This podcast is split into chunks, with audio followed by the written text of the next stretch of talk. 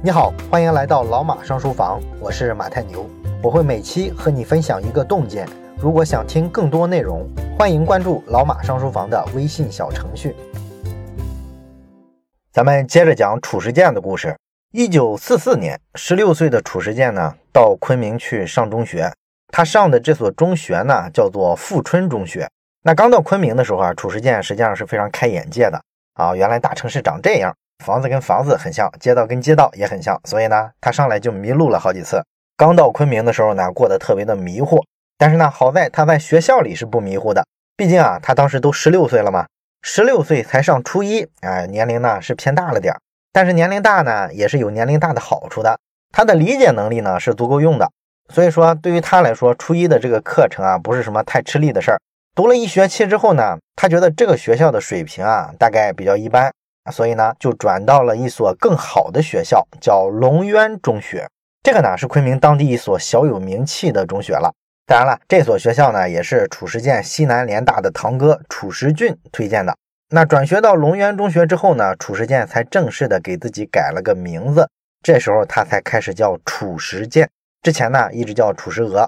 对这个新名字呢，他觉得比较满意。那么龙渊中学是当地的重点中学，所以说呢，褚时健的同学里啊，就有很多达官贵人的孩子。比方说，国民党第五军军长邱清泉的儿子，他就是褚时健的同班同学。褚时健曾经亲眼看到过，在学校组织运动会的时候啊，这位少爷呢，呼啦啦的把第五军拉来了一个排的战士来给他自己加油。类似这样一些故事啊，让山村里长大的褚时健啊非常开眼。那校园生活呢，很美好。但是呢，褚时健却面临着一个非常棘手的问题，那就是没钱吃饭。那个年代啊，大部分孩子都很穷啊，吃饭有问题啊，也是比较常见的。另外呢，加上四十年代中期抗战打到尾声了，那抗战的时候呢，咱们其实都知道，整个的国统区啊，它的这个货币贬值、物价飞涨的程度是非常高的。这个学历史咱们都知道是吧？所以这就让吃不起饭的问题变得更严重了。啊，这段经历啊，可以说对褚时健来说啊，是之前从来没有体会的。虽然咱们上期讲了褚时健后来家道中落了啊，因为他父亲去世了嘛，但至少呢，就农村来说，饿肚子这事儿还是比较少见的。因为家家都种地嘛，啊，怎么着都能打一点粮食吃。哎，没想到呢，到了大城市昆明之后啊，反而呢，生活水平啊，竟然降低了很多。那么为了应付肚子饿呢，褚时健就锻炼出了很强的技能。比如说，当时的学生们呢，在学校食堂吃饭都是自己去盛米饭的。那米饭呢，有时候是不够量的啊，可能你吃慢了，想再去盛就没有了。所以褚时健呢，就总结出来一个吃的更多的招数，就是第一碗饭啊，不要盛满，只盛半碗。这样呢，你落座之后可以迅速的吃完，然后马上去盛第二碗，这样保底你可以吃到一碗半的量。如果说吃的比较慢的话，那可能再去盛啊就没有了。啊，当然了，这也造成一个坏毛病哈，就是褚时健年纪大了之后啊，吃饭是很快的，甚至有一回呢，褚时健仅有的一点伙食费啊被小偷偷了，那没办法，只能一天吃一顿饭了，其余的时间呢就只能躺在床上啊，尽量不要去活动啊，减少精力的消耗，这样饿的会慢一点。后来呢，褚时健发现了一个填饱肚子的办法，就是他找一个同学，两个人一块凑一点点钱，去一个餐馆里点一份很便宜的青菜。那很多的南方的餐馆，咱们知道，它这个米饭是免费提供的，只收菜钱。那对他们来说，这就划算了，是吧？敞开吃呗。哎，实在饿极了，褚时健他们就这么干，占这个小饭馆的便宜啊。一次啊，据说一个人能吃七八碗米饭。当然了，时间久了，老这么干，实际上也不好意思啊。好在呢，那些小饭馆的老板看他们是穷学生啊，一般都不说什么，照顾他们。那后来呢，因为自己没钱嘛，所以褚时健呢，在生活上练就了一身精打细算的本事。那老师同学们一看褚时健这么会过日子，于是呢就把褚时健选成了是生活委员，负责管理同学们的一日三餐。这是他们当时学校很有意思的一个制度啊，让学生自己来管伙食，把学生的伙食费收集上来之后，学生需要自己拿着这笔钱去菜市场上去买原材料。结果呢，褚时健大显身手啊，因为他有农村的生活经验嘛，而且自己也亲自种过地，所以他知道什么样的粮食是好的，什么是次的。每次都能买到又便宜又好的米和菜，而且呢，我们说过啊，褚时健啊特别喜欢数学，他很快呢就能统计出来这个昆明物价啊上午是什么水平，下午是什么水平，然后上午下午的物价差多少，哎，哪个市场的卖家大概有几家等等等等，这些东西他很快摸得门儿清。这就是因为呢，他喜欢调查，也喜欢数字化管理啊。上期咱们讲过，这个思维习惯呢就帮了他。不过呢，尽管这个物质条件非常艰苦，但是褚时健在学业上还是非常上进的。在昆明这个地方啊，当时上中学的话，有一个其他地方无法比拟的优势，那就是西南联大在昆明。西南联大呢，当时是集合了全国的学术精英和最强的学霸。那么大牌的教授刘洋的教授在西南联大其实是比比皆是的，而且呢，整个的学术氛围的搭建啊，这所学校都是模仿西方的那种方式，所以学术氛围非常自由。清华大学的何兆武教授啊，写过一本《上学记》。里边有很多关于当年在西南联大求学的时候的一些直接的经历啊，描写的非常详细，很有意思啊。我推荐大家有空的时候可以读一读这本书。那这种学术上的氛围呢，也会影响到当地的中学，很多中学老师的水平也非常高。而且呢，西南联大的很多大牌的教授啊，因为这个物质条件特别差呀，所以很多人呢就想啊挣点外快，哎，改善改善自己的生活。他们会去这个中学里啊讲讲课，做做兼职，那这就让褚时健这些中学生啊有机会接触当时国内最一流的大牌教授，感受一下顶级学者是多么的博学多识，多么胸怀天下。那么从那会儿开始呢，褚时健就受到了感染，养成了每天阅读的习惯，一直到他八九十岁的时候，他的床头上总是摆着几本书，而且呢每天会抽时间看书。哎，这一点不得不说，我们现在的年轻人是自叹不如的。啊，你像我做老马商人房之前，我也远远做不到每天都看书。那咱们上期讲了，褚时健的堂哥褚时俊啊，对他的影响非常大。褚时健来昆明的时候啊，也是他堂哥的建议。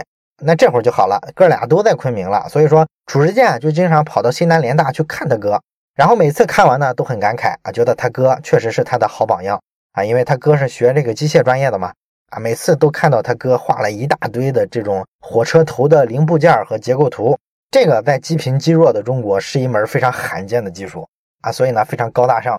当然了，最让褚时健思想上受到触动的，其实还是当时的学生运动啊。那会儿呢，抗战已经到尾声了，日本的失败啊是成定局了。所以说，赶走日本人之后，新政府该怎么组建呢？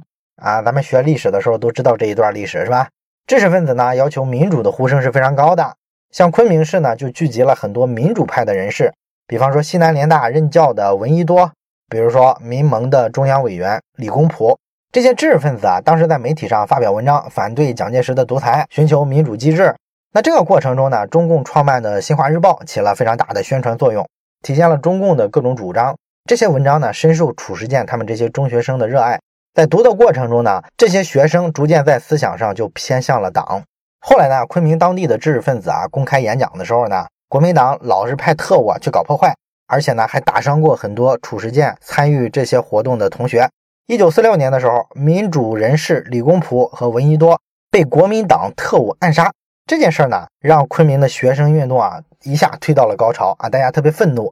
而且现在来看呢，这确实是蒋介石和国民政府的一个败笔啊，舆论上完全丧失了群众基础。整个昆明的学生啊都上街游行啊，书都不读了。褚时健也是当时参与这些学生运动的非常积极的一份子。后来到了一九四八年的时候呢，国民党啊就开始抓捕学生了。那很多褚时健的同学被抓走了。褚时健为了躲这个事儿，就逃回了老家。那么在老家里呢，褚时健名义上是一名老师，但实际上褚时健以及他的堂兄弟褚时仁、褚时杰，他们兄弟几个呢，一直保持着跟共产党组织的联系。他们当时主要是做一些情报工作。但是呢，到了一九四九年的时候，他们的地下组织啊突然被暴露了，这几个人差点被抓了。后来没办法，为了躲避被搜查，他们哥仨呢就从老家逃出来了，加入了当时中共在云南地区组织的游击队——讨蒋自救军啊。因为当时党的主力啊还没打到云南去，云南当时啊还主要是以游击队的形式啊在对抗国民党的这些参与部队。那么他们这三兄弟呢，在游击队的表现都是非常不错的。褚时健和他的堂哥褚时仁都干到了连队指导员的位置啊，因为他们哥俩都上过学。那么在当时啊，中国百分之九十几的人都是文盲，在这种情况下，你想啊，他们可不就在连队算是高材生了吗？所以说呢，就让他们干指导员，给大家做思想工作。而褚时健所在的这个连队呢，之前的时候啊，人员的流失率是非常高的啊，因为在那个兵荒马乱的年代呢，很多人打几天仗啊，一看哇，战争这么残酷，就赶紧偷偷溜了。而褚时健当了指导员之后呢，啊，因为他说话特别接地气啊，他从小在农村长大的嘛。咱们上期说了，他跟村里的小伙伴啊交往的时候特别讲义气啊，做事儿讲话很实在。那一般的学生出身的这种游击队员说话的时候啊，往往带着一股子理想主义，或者是一种书斋气。这在这些文化程度不高的游击队员看来呢，就是不太接地气啊，不太喜欢他们。但是呢，褚时健不一样，他们发现跟褚时健能聊到一块儿去，所以呢，褚时健给他们做思想工作的时候啊，效果特别好，他们能听进去。从褚时健干了指导员之后，他们这个连队啊，就再也没有流失过兵员。那当时在云南境内的主要的几支游击队呢，在解放军主力部队到达云南之前，其实已经歼灭了好几万的国军的这个残余的抵抗力量。啊，可以说为后来啊解放军解放云南之前奠定了一个很好的基础。但是不幸的是什么呢？革命嘛，总是会有牺牲的。褚时健的堂哥褚时仁在解放云南的前夕啊，牺牲在了战场上。直到一九五零年初，云南才被解放啊，也就是说，云南是在建国之后才被解放的。那解放了云南之后呢？到一九五零年底，褚时健的堂弟褚时杰所在的这个游击队被整编进了云南军区的部队。然后呢，这支部队啊又转战到西藏去啊，要去解放西藏。那么在去西藏的途中发生了一场战斗，堂弟褚时杰也牺牲了。所以对于褚时健来说啊，这两年打击是非常大的啊，连续丧失自己的至亲。如果不是说楚老写了这本自传啊，把当年的事说出来啊，我想可能除了他们当地人啊，大部分人其实是不知道楚家为了革命，为了新中国啊，曾经做出过这么大的牺牲。